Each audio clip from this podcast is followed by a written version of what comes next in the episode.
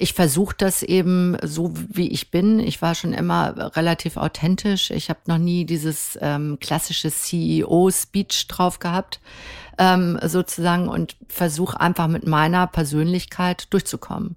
Und ähm, manchmal, also ich habe auch schon äh, in meinem Büro mit Mitarbeitern geweint zusammen. Mm. Ja, weil, also wenn die Mitarbeiterin dann anfängt zu weinen, ich bin sowieso immer sehr nah am Wasser gebaut, also ich habe bei Lassie schon früher und Flipper immer geweint, aber ähm, dann, dann weint man eben mal. Und äh, ich glaube, das gehört einfach heute dazu. Herzlich willkommen bei How to Hack, dem Podcast von Business Punk.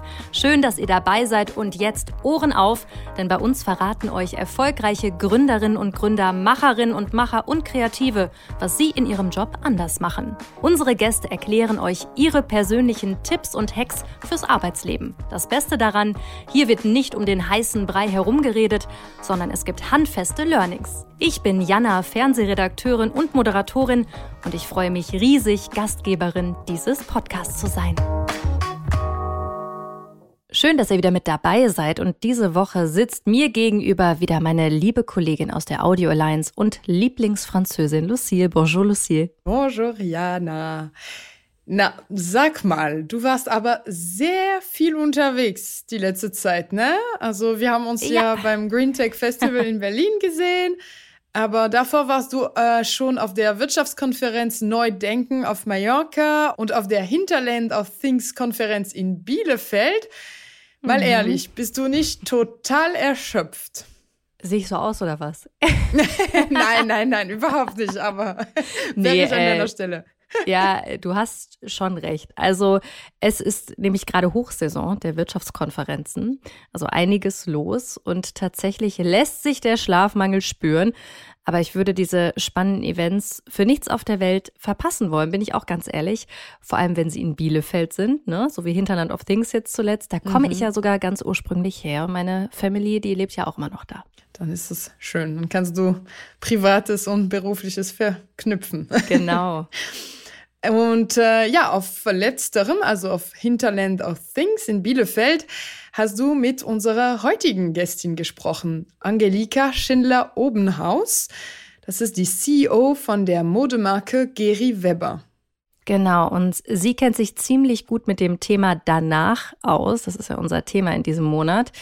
Erst gut drei Jahre ist es nämlich her, dass sich Gary Weber mit Hilfe eines Insolvenzverfahrens vor dem Ausretten musste. Und Angelika Schindler-Obenhaus, die übernahm damals und führt die deutsche Modemarke Gary Weber nun seit zwei Jahren. Ja, und sie hat das Unternehmen sozusagen aus der Krise geführt damals. Und jetzt, ja, jetzt steckt der bekannte Bekleidungshersteller wieder in der Krise. Wie viele andere deutsche Modeunternehmen übrigens auch, das ist ganz wichtig zu sagen. Und Gary Weber hat für seine deutsche Handelstochter beim Amtsgericht Bielefeld eine Insolvenz in Eigenverantwortung beantragt. Ja, und für das Dachunternehmen Gary Weber International AG soll eine Insolvenz vermieden werden. Das ist ganz wichtig. Was das konkret für das Unternehmen und die Mitarbeitenden bedeutet, wie man als Geschäftsführung damit umgeht, wie das danach aussehen soll und was es braucht, damit mehr Frauen Karriere machen können, das hört ihr jetzt. Liebe Angelika, wir sind hier in Bielefeld bei der Startup-Konferenz Hinterland of Things. Was zur Hölle macht ihr von Gary Weber hier? Ja, wir freuen uns äh, sehr. Also erstmal haben wir natürlich auch IT-Mitarbeiter, äh, die hier sind und sich extrem für die Konferenz und die Speaker interessieren. Und äh, wir sind Mitglied im Pioneers Club, also sind der Founders Foundation natürlich auch vom Standort und von dem von der lokalen Region schon verbunden.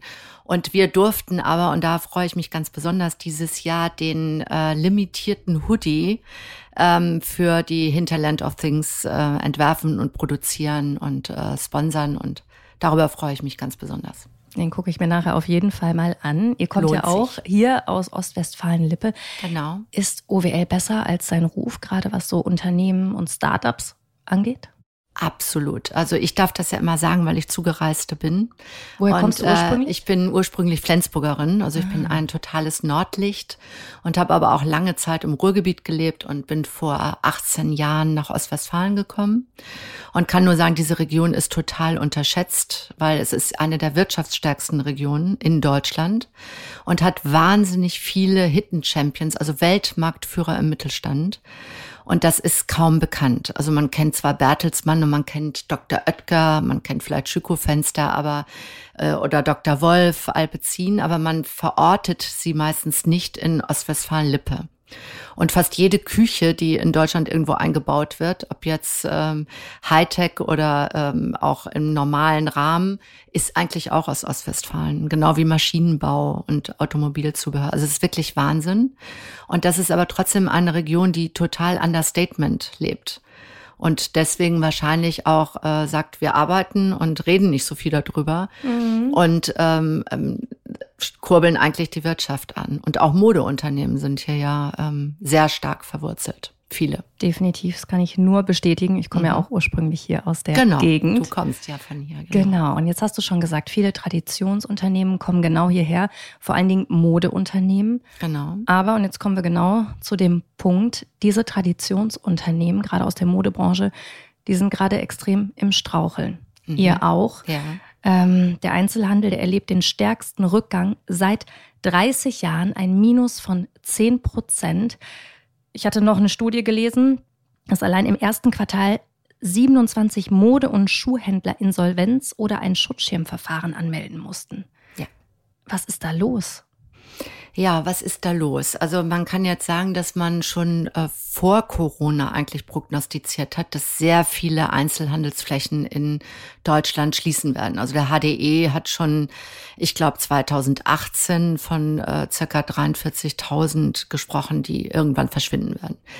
Dann hat man das so ein bisschen immer abgetan und ähm, dann kam Corona und Corona war natürlich nochmal ein Brandbeschleuniger in, ein, in einer Entwicklung, die wahrscheinlich so gar nicht aufzuhalten gewesen wäre, aber dadurch natürlich nochmal extrem ähm, an Fahrt dazu gewonnen hat. Und wir haben da verschiedene Faktoren. Also Corona mit den ewigen Lockdowns äh, war sicherlich ein Riesentreiber. Ähm, dann kam aber der Krieg noch dazu ähm, in der Ukraine, also der Angriffskrieg von Russland. Der hat sicherlich noch mal einen ganz anderen Impact gehabt, weil dadurch haben wir eine wahnsinnige Konsumzurückhaltung erlebt ist ja auch logisch, die Menschen sind unsicher. Wärmewende, Klimawende, alles, was auf sie zukommt, Energiepreise, Inflation, Rezession. Äh, wenn man die Zeitungen und Medien aufstellt, ich will jetzt gar keine Medienschelte betreiben, aber sind permanent negative Botschaften. Und ähm, wir erleben das ja auch, weil wir ein sehr internationales Unternehmen sind, dass es in Deutschland am schlimmsten ist, weil Corona war ja weltweit. Mhm. Und Energiepreise sind auch, also jetzt nicht überall, im Middle East hat da natürlich kein Problem, aber auch irgendwo ja in anderen Ländern. Aber der Deutsche an sich ist natürlich auch ein Mensch, der sehr sicherheitsbewusst ist und dann eher Geld spart. Und wo spart er als erstes? Meistens leider an der Kleidung und auch an den Schuhen. Und deswegen sind, glaube ich, diese beiden Bereiche, also Textilien und Schuhe, am meisten betroffen. Es sind ja auch andere äh, Genre betroffen, aber wir eben am allermeisten. Und das Problem sind auch die Mieten. Also wir können jetzt anfangen, wo wir wollen, Indexmieten, die dann plötzlich hochgehen, Kosten durch Energie, durch alles. Also da kommt einiges zusammen.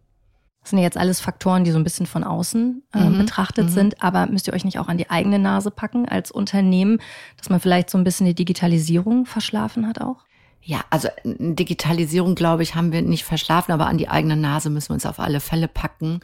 Ähm, jetzt muss man dazu sagen, ich bin ja 2020 zu Gary Weber gekommen nach der Insolvenz und jetzt sind wir eigentlich wieder mittendrin äh, und hoffen natürlich auf ein danach und tun dafür auch viel. Aber man muss eben sagen, wir hatten drei Jahre Zeit zur Refinanzierung.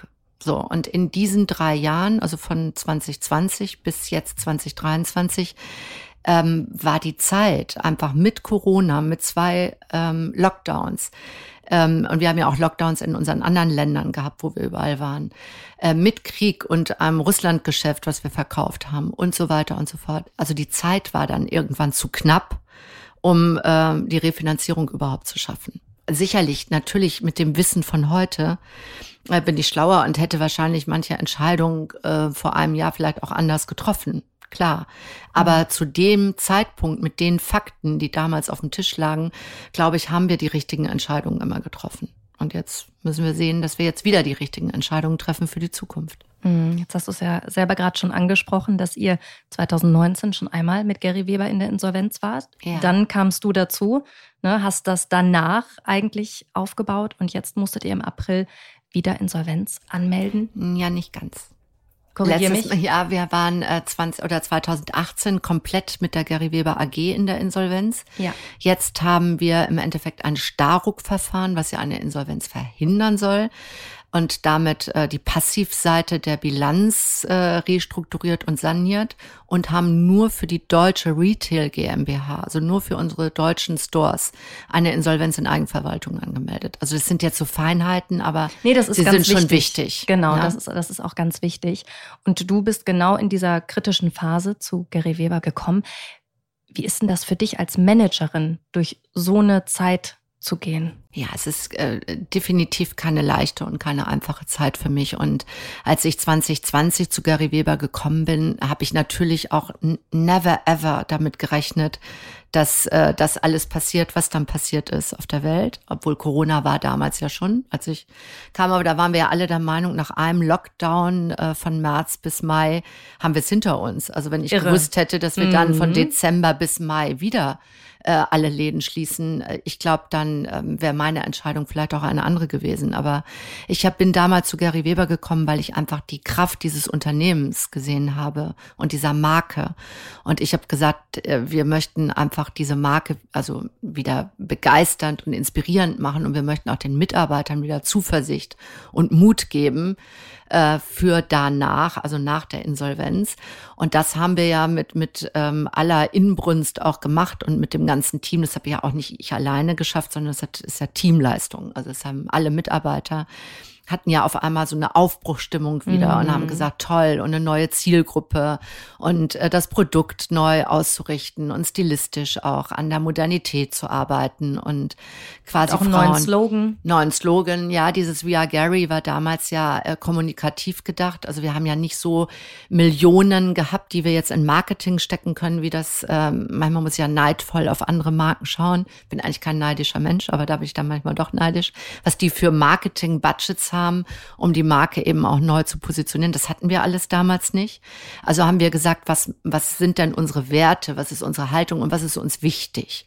Und wichtig war uns ähm, eine Frau ab 50, quasi wieder sichtbar zu machen. Und zwar mit allem, was sie hat, was an ihr toll ist. Und äh, dass eben nicht Frauen ab einem gewissen Alter nicht mehr sichtbar sind in der Gesellschaft. Und dass sie eben farbenfroh sind und dass sie ähm, cool sind, dass sie lässig sind, dass sie noch viel zu erzählen haben, dass sie Role Models sein können für junge Frauen.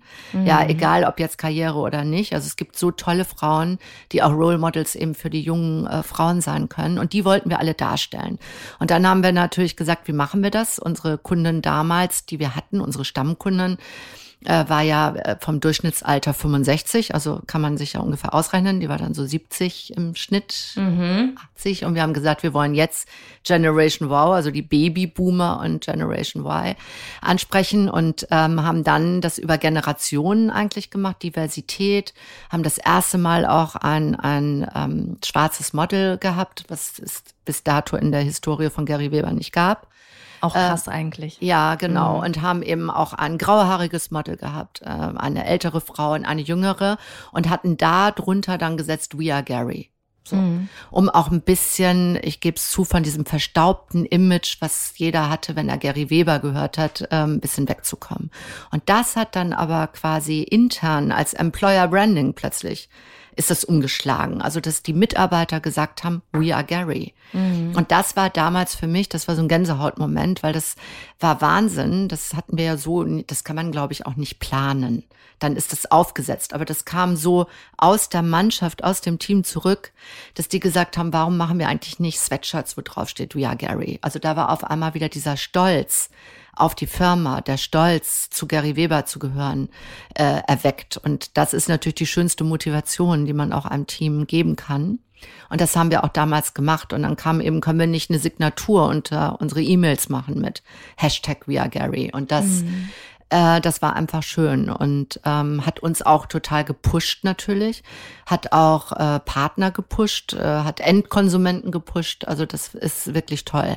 Das Problem ist nur, oder die Herausforderung war ja, dass das ist alles war, als die Läden geschlossen hatten. So, also mhm. wir sind ja nicht nur in unseren eigenen Läden ins Leere damit quasi gelaufen, sondern auch bei unseren stationären Fachhandelspartnern, weil die hatten auch zu. Und der einzige offene Kanal war ja E-Com. Und Gott sei Dank haben wir ja einen E-Com, einen Online-Shop. Das äh, hat sich darüber natürlich dann auch äh, weiter verbreitet. Aber wir wären heute wahrscheinlich schon ganz woanders, wenn die Zeit einfach eine andere gewesen wäre. Wie wichtig ist auch die richtige Kommunikation bei all dem, was du gerade erzählst? Du bist ja bekannt dafür, offen und ehrlich zu kommunizieren. Du mhm. hast jetzt auch ähm, ich nenne es nicht Insolvenz, ja, genau. ähm, sehr offen kommuniziert bei LinkedIn. Du hast auch viel Zuspruch bekommen. Ja. Ähm, du hast auch geschrieben, als Führungskraft muss ich sichtbar sein, intern und extern, nicht nur bei schönen Anlässen, denn am Ende trage ich für alles die letzte Verantwortung. Denn das bedeutet für mich auch Leadership. Absolut. Also die sozialen Medien sind ja heute wirklich toll. Auch in unserer Situation war es natürlich äh, gut. Ich habe ja schon gesagt, unser Marketingbudget war begrenzt. Und da hat man natürlich wahnsinnige Möglichkeiten, heute über die sozialen Medien auch Dinge zu machen, über Instagram äh, und eben auch über LinkedIn. Aber man kann damit ja nicht aufhören, nur weil man gerade keine gute Botschaft zu berichten hat. Also das ist so mein, mein, meine innere Haltung. Ich kann mich ja mhm. nicht plötzlich wegducken mhm. und äh, so nach dem Motto Schönwetterkapitän sein, weil bei schönem Wetter segeln, ich komme ja aus einer Segelregion, das kann jeder, aber in einer stürmischen See auch zu sagen, ich, ich bin ja da, also ich muss ja jetzt auch in diesen Zeiten äh, praktisch den Kurs vorgeben und ich muss in diesen Zeiten sehen, dass ich mein Team da heil durchbekommen. Und es wird tiefe Einschnitte geben. Das habe ich ja auch im, in der Belegschaft kommuniziert an dem Tag. Also es war mit Sicherheit nicht ein schöner Tag und es war mit Sicherheit auch kein Tag, auf den man sich freut. Aber ich glaube, dass Mitarbeiter und dann auch die Öffentlichkeit, weil wir sind ein öffentliches Unternehmen, Recht darauf hat zu erfahren, ähm, was los ist. Also Transparenz. Was sind denn deine Tipps und deine Hacks für Führungskräfte in solchen nicht schönen Wetter? Situation? Wie sollte man sich im besten Fall verhalten? Ich bin ja mittendrin. Das mhm. ist ähm, Learning by Doing. Ich habe da gar keine Blaupause, weil ich habe so eine Situation vorher in meiner Karriere ja noch nicht erlebt. Und ähm, ich will jetzt auch nicht sagen, dass immer alles nur schön Wetter vorher war, aber äh, solche Krise eben nicht. Und ich versuche das eben so, wie ich bin. Ich war schon immer relativ authentisch. Ich habe noch nie dieses ähm, klassische CEO-Speech drauf gehabt, ähm, sozusagen, und versuche einfach mit meiner Persönlichkeit durchzukommen. Und ähm, manchmal, also ich habe auch schon äh, in meinem Büro mit Mitarbeitern geweint zusammen. Mm. Ja, weil, also wenn die Mitarbeiterin dann anfängt zu weinen, ich bin sowieso immer sehr nah am Wasser gebaut, also ich habe bei Lassie schon früher und Flipper immer geweint, aber hm. ähm, dann, dann weint man eben mal. Und äh, ich glaube, das gehört einfach heute dazu. Jetzt hast du eben schon von Einschnitten gesprochen. Wie sieht das jetzt ganz konkret aus? Wie geht's jetzt weiter mit Gary Weber? Also ich kann jetzt noch nicht ganz konkret natürlich alles sagen, weil wir sind ja an der Börse. Wir sind ja im Moment noch börsennotiert. Äh, und ähm, es ist so, dass wir gerade mit dem Betriebsrat und mit der IG Metall in Verhandlungen sind. Wir werden Personal abbauen. Und ähm, da kann ich aber jetzt natürlich keine Wasserstandsmeldungen hier verkünden. Und wir haben natürlich in der Insolvenz, in Eigenverwaltung, in der Retail GmbH geht es ja darum, dass wir gerade Gespräche führen mit allen ähm, Parteien, also Mietern, äh, Vermietern und allem drum und dran und eben rausfinden, welche Stores zukunftsfähig sind und zukunftsfähig heißt, welche Stores sind profitabel mhm. und welche Stores können wir weiterführen und welche Stores müssen wir leider schließen. Und das ist gerade der Prozess, der läuft. Glaubst du denn, dass Textil made in Germany, obwohl es natürlich überall auf der Welt produziert wird, aber dass das noch eine Zukunft hat? Diese krasse Textilwirtschaft, die wir eigentlich mal hier hatten? Ja, die haben wir ja so eigentlich schon, also produzieren tun wir ja, also außer jetzt Wäschehersteller wie Mai auf der Schwäbischen Alb oder auch äh, Trigema und mhm ich will jetzt gar nicht alle nennen, aber äh, gibt es ja noch einige, aber ansonsten produzieren wir ja gar nicht mehr in Deutschland. Äh, wir designen aber noch in Deutschland und ich glaube oder ich hoffe wirklich sehr und dafür kämpfe ich ja, dass deutsche Modemarken auch noch eine Zukunft haben in Deutschland. Also dass man das auch wertschätzt, dass wir in Deutschland noch Modemarken haben, die auch international bekannt sind. Also wir sind in 54 Ländern und äh, uns schätzen in Middle East die Kundinnen, uns schätzen die Kundinnen in Europa, in Spanien, in Italien, in Frankreich, überall. Und ich würde mal sagen, das wäre schade, wenn das vorbei wäre. Mhm. Es gibt ja hier Beispiele, wir sind gerade in Bielefeld, da ja. kommt auch das Unternehmen Seidensticker her. Genau. Die haben es wiederum geschafft, den Umsatz zu steigern. Genau. Ich glaube um 33, 34 Prozent. Ja. Wie haben die das denn geschafft? Da muss ich mit Sylvie Benzinger mal hinein oder mit Oliver Seidensticker, der ist einen, auch hier. Den das machen wir gleich getroffen. mal. Genau. Nein, also Seidensticker hat ja auch vor, ich glaube in, ähm, ich meine auch 2020 auch eine kleine Zäsur gehabt, also hat, musste sich auch von Mitarbeitern trennen, also haben damals wahrscheinlich radikalere Schritte schon eingeführt und sind dadurch ganz gut durch die Krise gekommen, machen tollen Job, was die DOB angeht. Also früher war Seidensticker eher für Herrenhemden ein mhm. Begriff und die schwarze Rose, glaube ich, kennt auch jeder. Ähm, und äh, Sylvie kann ich nur sagen, Hut ab, hat es äh, sehr, sehr äh, gut gemacht, die DOB einfach nach vorne zu bringen und die Marke. Du musst einmal kurz sagen, was das, was das bedeutet. Ja, die Marke einfach. DOB? Äh, ach so, äh, Damenoberbekleidung, sorry. Ja, in meinem äh, im Branchenspeak, genau. Ja, also Damenoberbekleidung, mhm. also das hat sie richtig, richtig toll gemacht und mit tollen Influencerinnen auch zusammen. Also tolle Kommunikation, kann ich nur sagen, Hut ab. Wirklich mhm. gut. Also Marketing auf jeden Fall ein Schlüssel. Marketing ist heute ein Schlüssel, ja, aber ich glaube, Marketing muss auch ähm, ja ehrlich sein. Also Marketing kann heute nicht nur so eine Blaupause sein, sondern Marketing hat heute auch die meiner Ansicht nach, oder das ist unsere mhm. Meinung auch, ähm, dass sie die Werte und die Haltung einer Marke einfach rüberbringt und transportiert. Weil ich glaube, es geht ja heute gar nicht mehr um das Produkt alleine bei einer Marke, weil ein T-Shirt ist ein T-Shirt und ein Bläser ist ein Bläser. Natürlich kommt die Passform irgendwann dazu mhm. und die Qualität. Aber ich glaube, viel wichtiger ist, wenn ich den Bläser von XY kaufe oder von Gary Weber, dass ich die Story drumherum, die Emotionen, die ich mit Gary Weber verbinde, mit dem Bläser verbinde und ähm, mit der Haltung der Marke, also dass wir keine jungen Models in unsere Bläser für Ältere ähm, stecken, sondern wirklich auch die Frau zeigen, wie sie heute ist, dass ich das mitkaufe mit dem Bläser. Das mhm. ist ja unsere Mission und das ist eigentlich auch die Mission des Marketings. Ich finde es total spannend. Ein Wort, was sich bei dir eigentlich immer durchzieht, ist Authentizität. Ja. Sowohl bei dir persönlich, als auch bei deinem Führungsstil, als auch was du jetzt auf die Marke projizierst. Jetzt würde ich gerne mal den, den, den Switch hin hier auch zu Startups machen. Ja. Ähm, weil da geht es ja auch viel um Gefühle, die verkauft werden. Was würdest du denn sagen, was jetzt so eine Marke wie Gary Weber oder generell ältere Marken auch von Startups noch lernen können? Ganz viel. Also ähm, ich glaube, das ist ja auch, wenn ich noch mal ein bisschen ausholen kann, die, die Idee damals gewesen, hier in der Region die Founders Foundation zu gründen ähm, mit dem Pioneers Club. Der Pioneers Club ist heute, glaube ich, alleine, also die gehören gar nicht mehr so zusammen, weil man gesagt hat, hier in der Region, die Mittelständler sind ja Pioniere gewesen und sind meinetwegen auch im 18. Jahrhundert oder im 19. Jahrhundert auch Startups gewesen irgendwo. Und daraus haben sich dann die Hidden Champions entwickelt. Und äh, das fand ich eigentlich war so eine ganz schöne Balance.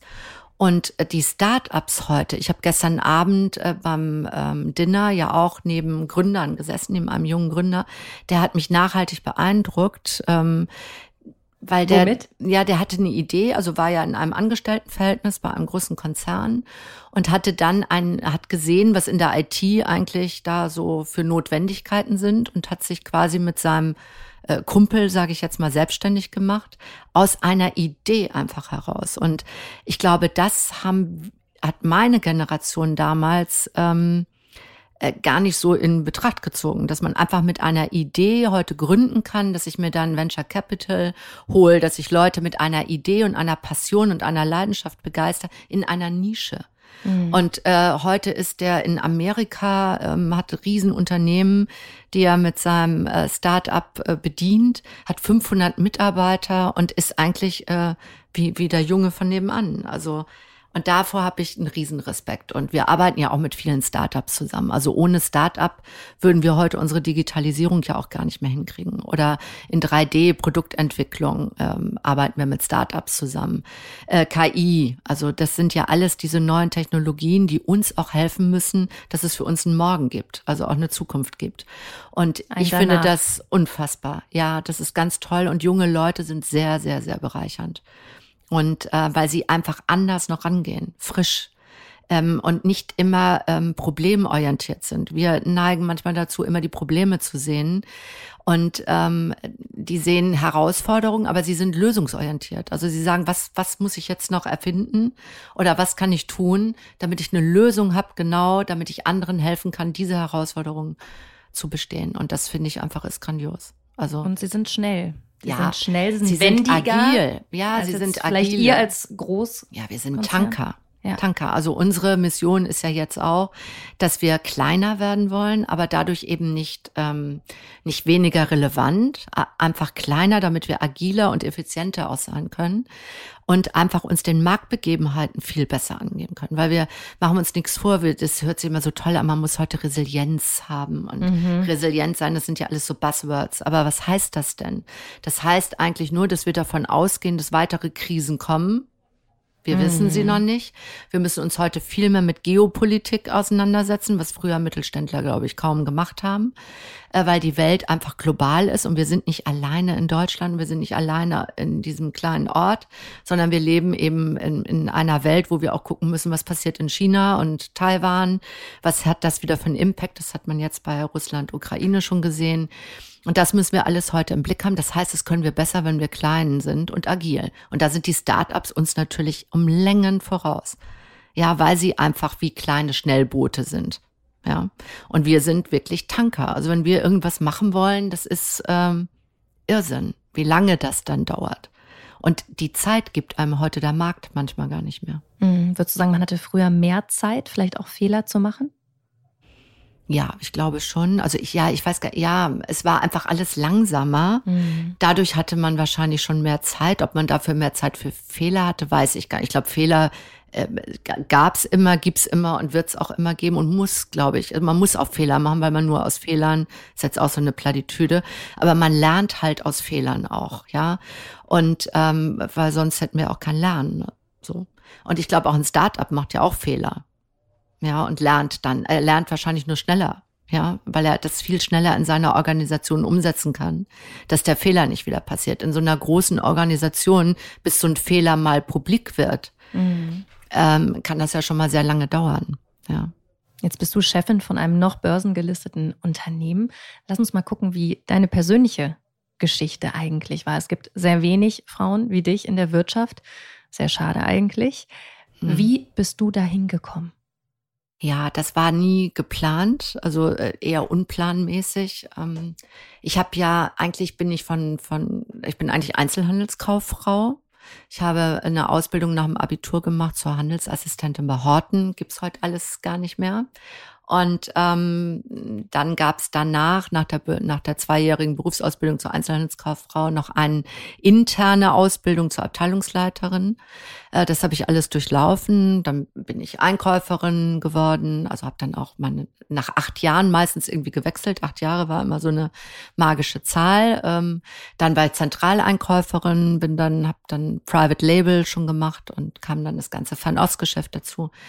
Dann war ich ein bisschen in der Industrie, acht Jahre Jahre lang und dann bin ich zur Katak AG auch nach Bielefeld gekommen. Das war eigentlich der Grund, warum ich vor 18 Jahren nach Ostwestfalen gekommen bin und habe immer eigentlich männliche Mentoren gehabt. Ich habe immer Chefs gehabt und zum Schluss eben Dr. Daniel Terberger bei der Katak, die immer in mir etwas gesehen haben, was ich gar nicht gesehen habe. Und die mir dann immer die Tür geöffnet haben, eigentlich die nächste Stufe zu erklimmen und weiterzukommen. Und als Dr. Terberger, ich weiß das noch wie heute, es war ein Sommerabend, lauer Sommerabend, ich saß auf der Terrasse und hat mich angerufen und hat gesagt, ähm, ich würde sie gerne zum Vorstand machen. Und dann habe ich gesagt, mich, so also auch so typisch Frau. Ja, das muss man leider ja, das würde ein ne? Mann wahrscheinlich so sagen, ah, endlich rufen Sie an. Mhm. Ne? So, mhm. ich habe Ihren Anruf schon erwartet. Äh, ich habe damals gesagt, Sie meinen mich? Das kann ich doch gar nicht. So und hat er gesagt, doch, ich glaube schon, dass Sie das können. So und äh, da bin ich ihm heute noch wahnsinnig dankbar für. Ich war dann ja zehn Jahre auch im Vorstand bei der Katak. Und dann eben jetzt der Schritt zu Gary Weber. Aber ich glaube, Titel äh, und Positionen sind das eine. Inzwischen gibt es ja auch viele Frauen. Es gibt Gott sei also immer noch zu wenig, aber es gibt ja auch in DAX-Unternehmen schon äh, tolle Leaderinnen, die auch zeigen, dass Frauen auch richtig, richtig erfolgreich sein können. Und das finde ich einfach gut. Und ähm, ansonsten bin ich da so reingestolpert, mhm. kann man fast sagen. Ja. Das ist witzig. Das höre ich tatsächlich von Frauen in deiner Position öfter, und von Männern so gut wie nie. Ja. Bist du ein Fan von der Frauenquote eigentlich? Hm. Das ist so, äh, ja, sehr zwiespältig. Also ich war eigentlich immer gegen die Quote, ähm, weil ich immer gesagt habe, das tut, also das, das hilft einer Frau nicht, ja, wenn sie eine Quotenfrau dann ist. So. Äh, dann habe ich zwischenzeitlich aber festgestellt, also ohne irgendwas wird da sich auch nichts ändern, weil unsere Gesellschaft oder auch die Wirtschaft eigentlich noch zu patriarchisch irgendwo ist. Das liegt auch an den Gremien, wenn man sich dann Aufsichtsratsgremien anguckt, wie sind die besetzt? Ja, die waren ja auch alle nur männlich, sind heute ja zum Teil auch noch, äh, wenn man Aufsichtsratsvorsitzende sich jetzt wieder ansieht, männlich dominiert. Und die entscheiden ja wiederum, wer Vorstand wird also mhm. in ähm, AGs. Und ähm, solange die sich natürlich äh, untereinander immer wieder befördern und Netzwerken, Netzwerken bei Männern ist auch anders als Netzwerken bei Frauen, ich festgestellt, dann äh, wird das mit den Frauen nix. Also habe ich gesagt, okay, ohne Quote wird es wahrscheinlich nicht gehen. Inzwischen bin ich ehrlicherweise schon wieder da schwankend, ob das wirklich mit der Quote alles so funktioniert. Ähm, und ich habe auch immer gesagt, es muss sich auch an den gesellschaftlichen Rahmenbedingungen etwas ändern in Deutschland, weil ich darf eine junge Frau, und das erlebe ich heute ja auch ganz oft, nicht mit dieser ähm, Frage alleine lassen, wann ist die beste Zeit, ein Kind zu bekommen. Oder Danke, dass du das ansprichst. Genau, also das ist ja schon mhm. eine Wahnsinns, also wenn man sich das mal auf der Zunge zergehen lässt, dass, dass Mitarbeiterinnen zu einem kommen und sich mit der Frage quälen, wann es für ihre Karriere am passendsten ist, ein Kind zu bekommen.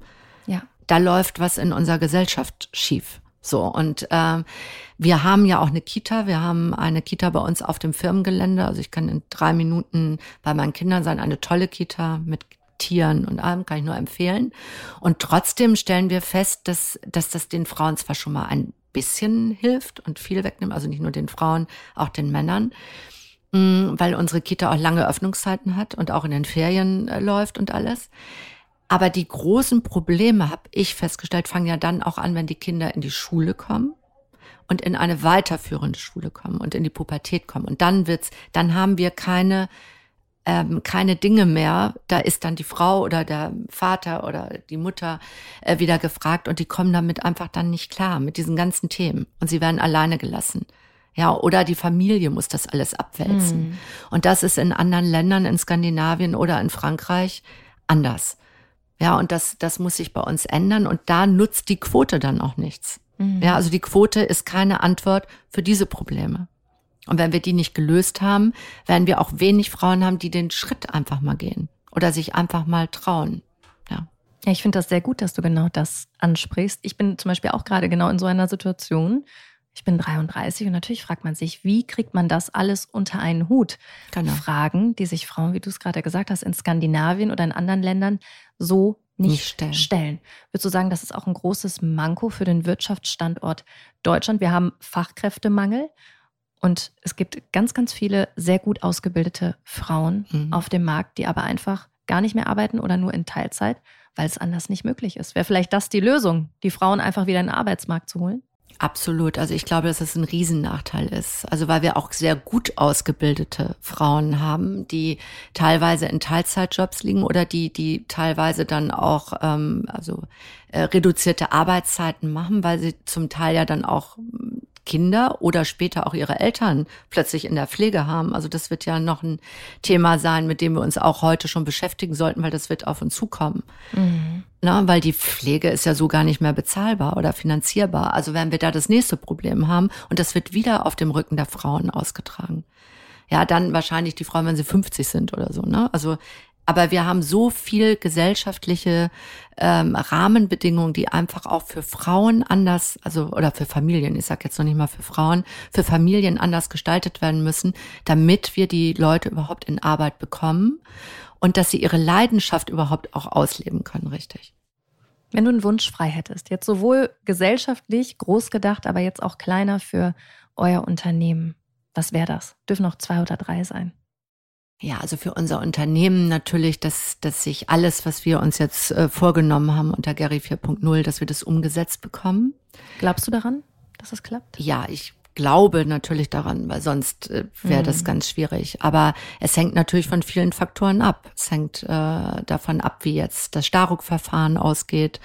Äh, es hängt noch von vielen anderen Einflussfaktoren natürlich auch ab und von unseren Investoren und so weiter und so fort. Das haben wir ja nicht in unserer Hand alleine, aber dafür tue ich alles. Dafür stehe ich jeden Morgen auf, kämpfe für diese Firma, weil ich einfach glaube, Gary Weber ist äh, also es hört jetzt blöd an, für Deutschland wichtig, aber ich glaube, es ist wichtig, dass diese 50 Jahre alte äh, Modemarke aus dieser Region einfach weiter besteht. Und für Deutschland wünsche ich mir, dass wir wirklich Dinge ändern. Also, dass die Regulierung muss aufhören. Wir müssen mehr Digitalisierung bekommen. Wir müssen uns über unsere Renten, wir müssen uns über unsere Pflege, wir müssen uns einfach über unser ganzen Wohlstand Gedanken machen. Ja. Mhm. Das sollten wir auf jeden Fall tun. Jetzt mhm. kommt hier ein ganz harter Cut im Podcast. Ja. Denn wir kommen zu unserem Spiel. Okay. Und das Gut. heißt Business Bullshit. Kannst du dir was drunter vorstellen? Ja, sehr viel. also ich weiß ja nicht, was jetzt kommt, aber ja, ich kann mir was vorstellen. Wart mal ab. Also wir haben hier okay. so eine kleine schwarze Tasche und da sind so ein paar Begriffe drin, die man wirklich sehr oft hört, gerade auch auf so Startup-Konferenzen wie hier. Oder auch in Podcasts höre ich die immer sehr oft. Und ich bitte dich jetzt einfach mal hier so einen Zettel zu ziehen und dann zu sagen, was du von diesem Business-Bullshit-Begriff hältst. Okay. Ja. Schauen wir mal. Was steht drauf? High Performer, Low Performer. Ja. Was sagst du dazu? Gibt es das? Ja, also es gibt selbstverständlich gibt es überall in jedem Unternehmen, ob Startup oder auch bei uns. Es gibt wirklich äh, Leistungsträger und es gibt Menschen, die sich anders eingerichtet haben. Ich sage das jetzt mal ein bisschen äh, wertschätzend, sondern mhm. äh, die sich so ein bisschen durchmogeln. Aber auch da muss ich sagen, bei Low-Performern gibt's auch immer Dinge, die das System einfach zulässt. Da muss man am System was ändern. Und bei den High-Performern, äh, da kann man sich freuen, wenn man natürlich so viele wie möglich hat. Aber es kann nicht jeder Mensch ein High Performer sein. Und ich glaube, da kommt es auch wieder drauf an, auf Führung, dass man einfach erkennen muss, dass man immer beide, beides hat. Und dann muss ich überlegen, wie kriege ich den Low Performer motiviert oder wie muss ich ihn antriggern, dass er sich selber motiviert? Mhm. Oder ist er da überhaupt richtig eingesetzt auf der Stelle, wo er ist? Vielleicht würde der woanders wahrscheinlich kein High Performer werden, aber Good Performer. Ähm, das ist eigentlich genau dann Führungsaufgabe, sich um die Low Performer zu kümmern. Also erkennen, welche Stärken, welche Schwächen. Genau, und die Teams dann so zusammensetzen. Genau, mhm. dass die Stärken mit den Schwächen, also meistens hat ja nicht ein Mensch nur Schwächen oder nur Stärken und dass man das genau auspendelt, das ist die hohe Kunst, ne? Mhm. Oder auch den Menschen gar nicht aufgibt, sondern erstmal guckt, warum ist das eigentlich ein Low-Performer? Mhm. Und dann gibt's natürlich die Low-Performer, die werden die sind dann wirklich so low, dass man sich dann überlegen muss, dass es besser ist, man trennt sich von ihnen. Mhm. Aber in Zeiten von Fachkräftemangel hat man als Arbeitgeber natürlich auch nicht mehr die Riesenauswahl. Nein, man oder? hat nicht die Riesenauswahl, aber ein Low-Performer muss ja auch sagen, wo bringt er mich hin? Ja. Irgendwann. Ja. ja. Komm, wir machen noch mal einen. Ja. Also das war jetzt gar nicht so Bullshit, fand ich. Nee, findest du nicht? Dann, nee. Okay. Einzelbüro. Na, ja. Hast du eins? Ja, ich habe sogar noch eins, äh, definitiv. Äh, ein Glasbüro schon mal immerhin, also was mhm. äh, sehr transparent ist. Wir haben jetzt auch, äh, ich bin erst vor kurzem umgezogen und wir haben tatsächlich überlegt, ähm, Desk Sharing zu machen, also wirklich New Work umzusetzen. Dann haben wir uns aber dagegen entschieden, weil in einer Mitbearbeiterbefragung auch kam, dass jeder noch irgendwie an seinem Schreibtisch klebt. So, mhm. und dann mhm. haben wir gesagt, okay, solange das noch so ist, dann nehmen wir uns auch noch, also wir beide als Vorstände, mein Kollege auch, noch äh, wenigstens ein Glasbüro. Aber ich glaube, der nächste Step wird sein, dass wir Desk Sharing machen. Definitiv. Okay. Und ich bin, glaube ich, auch bereit. Man muss sich dran gewöhnen. Also wir haben es zum Beispiel bei RTL haben wir das auch. Ich musste mich auch erst dran gewöhnen, aber es ist gut. Ja, ich muss mich ja erstmal dran gewöhnen, dass ich bin ja, ich gebe es ja zu, ich bin ja noch nicht papierlos. Ne? Mhm. Also ein Startup würde jetzt wahrscheinlich lachen und sagen, die hat noch Papier. So, äh, ich hab's noch. Ich müsste ja erstmal anfangen, papierlos zu werden, weil ich kann ja nicht meine Aktenschränke auch noch jeden Morgen mit mir rumtragen. Ne? Ich kann ja nur in einem kleinen Fach so hm. keine Ahnung, vielleicht den Elefanten, der bei mir auf dem Tisch steht, mitnehmen oder so. Aber ich kann ja nicht meine ganzen Akten mitnehmen und ich muss erstmal lernen, weniger Papier zu produzieren. Auch aus Nachhaltigkeitsgründen, ich gebe es zu. Ich bin gespannt. Komm, ja. ein letzter. Aber jedenfalls Einzelbüros auf dem Rückweg. Ja, das ist äh, immer weniger. Es wird immer weniger auf jeden Fall. Netzwerk, ja. Ah, was sagst du dazu? Ja, äh, wird äh, sehr inflationär ähm, gebraucht. Ich glaube, das ist, ich habe früher schon gesagt, man hat viele Bekannte, wenig Freunde, sehr wenig Freunde. Und noch weniger Freunde, wenn es einem schlecht geht? Ja. Ja, das merkt, also das merkt selbst ich jetzt schon, dass äh, viele, die freudestrahlend auf mich zugelaufen werden, heute so tun, ach, ich habe sie, vielleicht hat sie mich ja gar nicht gesehen oder so. Also das mhm, fängt an. Da muss man, da muss man wahrscheinlich sich so eine Teflonschicht jetzt auch angewöhnen. Oder früher, die gerne auf dem Foto strahlten, die, die jetzt sagen, oh nee, lass immer mhm. ruhig mit jemand anders oder so. Aber ich glaube, ein Netzwerk braucht man heute. Aber das ist auch nicht ein Netzwerk von meinen 10.000 Menschen, die mir irgendwo folgen, sondern es ist ein kleiner Zirkel die einem, die wirklich Netzwerken. Und Netzwerken heißt auch nicht so, ähm, also wirklich helfen und die auch dann für einen da sind, wenn die Zeiten eben mal ein bisschen rauer sind. Also deswegen Netzwerk ja, aber nicht inflationär. Also und genau gucken, wer es ist. Ja. Und es würdest du sagen, dass es sich auch jetzt gerade als Frau sehr lohnt, in ein gutes Netzwerk zu investieren? Total. Total. Also ich lebe auch von meinem Netzwerk, weil ich kann immer jemanden anrufen, also egal jetzt, also auch für welches, für welche Herausforderungen auch gerade aus verschiedenen Bereichen. Und aber wie gesagt, das sind dann auch nicht viele. Man muss wieder, also ein enges Netzwerk, ein etwas weiter gefasstes und ja, aber ich glaube, ohne Netzwerken mhm. wird es heute schwer. In guten wie in schlechten Zeiten. Genau. Dass man Leute an seiner Seite genau. hat. Jetzt kommen wir ganz langsam zum Schluss und dann hätte ich gerne nochmal einen Ausblick von dir. Guckst du positiv jetzt in die Zukunft von Gary Weber? Ja, ich glaube ja. Ich glaube, der Markt braucht uns, die Frau braucht uns und wir haben so viele Fans draußen. Wir haben eine riesen Community auch und ähm, dafür wollen wir weiter da sein und dafür mhm. wollen wir auch weiter Mode machen. Also die Modebranche hier aus OWL die Modebranche aus OWL muss Zukunft haben, definitiv, weil hier ist so viel Wissen und so viel Know-how, jahrhundertelanges Know-how. Ähm, und das muss einfach weitergetragen werden. Mhm, aber kleiner und agiler. Kleiner und agiler, aber mhm. weitergetragen werden. Ja, dieses Wissen, das ist auch geballt hier auf der Startup-Konferenz Hinterland of Things. Und ich glaube, wir schmeißen uns jetzt wieder ins Getümmel. Absolut, weil da sind so tolle Vorträge und so tolle Panels und man kann wahnsinnig viel hier heute mitnehmen. Mhm. Deswegen umso schöner, dass du dir die Zeit genommen hast, hier in diesem kleinen Tiny House mit mir zu sprechen. Es hat mir sehr viel Spaß gemacht. Mir auch, Jana, danke. Und äh, ich werde das weiter beobachten, wie es mit euch weitergeht. Ja. Und ich wünsche euch ganz, ganz viel Erfolg. Danke. Das Dankeschön, können wir gebrauchen. Angelika. Dankeschön. Das war ein sehr ehrliches Gespräch. Mhm. Ich bin beeindruckt, wie offen Angelika auch über die unangenehmen Sachen redet. Sie zeigt, ein guter Top-Manager oder eine gute Top-Managerin zu sein und ein Unternehmen bestmöglich auf das danach vorzubereiten, das hat viel mit Menschlichkeit zu tun. Absolut, total wichtig. Und was ich sonst auch noch mitnehme aus dem Interview, beim Thema Frau und Karriere ist noch so verdammt viel zu tun, Ausrufezeichen. Mhm. Äh, Quoten sind wichtig, aber die reichen nicht aus. Wir brauchen bessere Angebote, um Kind und Karriere zu vereinbaren, wenn wir mehr Frauen in Führungspositionen sehen wollen. Das ist auch ein Denkanstoß für danach, finde ich. Ja, definitiv. Aber jetzt die Frage, was kommt nach dieser Folge? Ein neuer Themenmonat. Im Juli werden wir uns nämlich für alles rund um das Thema Human Resource, also HR, interessieren. Und als erste Gästin kommt wieder jemand, mit dem du auf einer Konferenz gesprochen hast. Ja, genau. Du hattest es am Anfang ja angesprochen. Wir haben uns beim Green Tech Festival getroffen, genauer gesagt auf der COA-Konferenz, die dort stattgefunden hat, weil wir einen Live-Podcast aufgenommen haben. Es war richtig, richtig toll, muss ich sagen. Einige mhm. unserer Zuhörerinnen und Zuhörer waren auch dabei. Aber für den Rest, ich habe mit Future of Work-Expertin Isabel Fries gesprochen und sie hat mir erklärt, welche Skills wir alle in Zukunft brauchen werden, um erfolgreich zu sein. Es wird eine sehr, sehr praxisorientierte Folge mit vielen Learnings.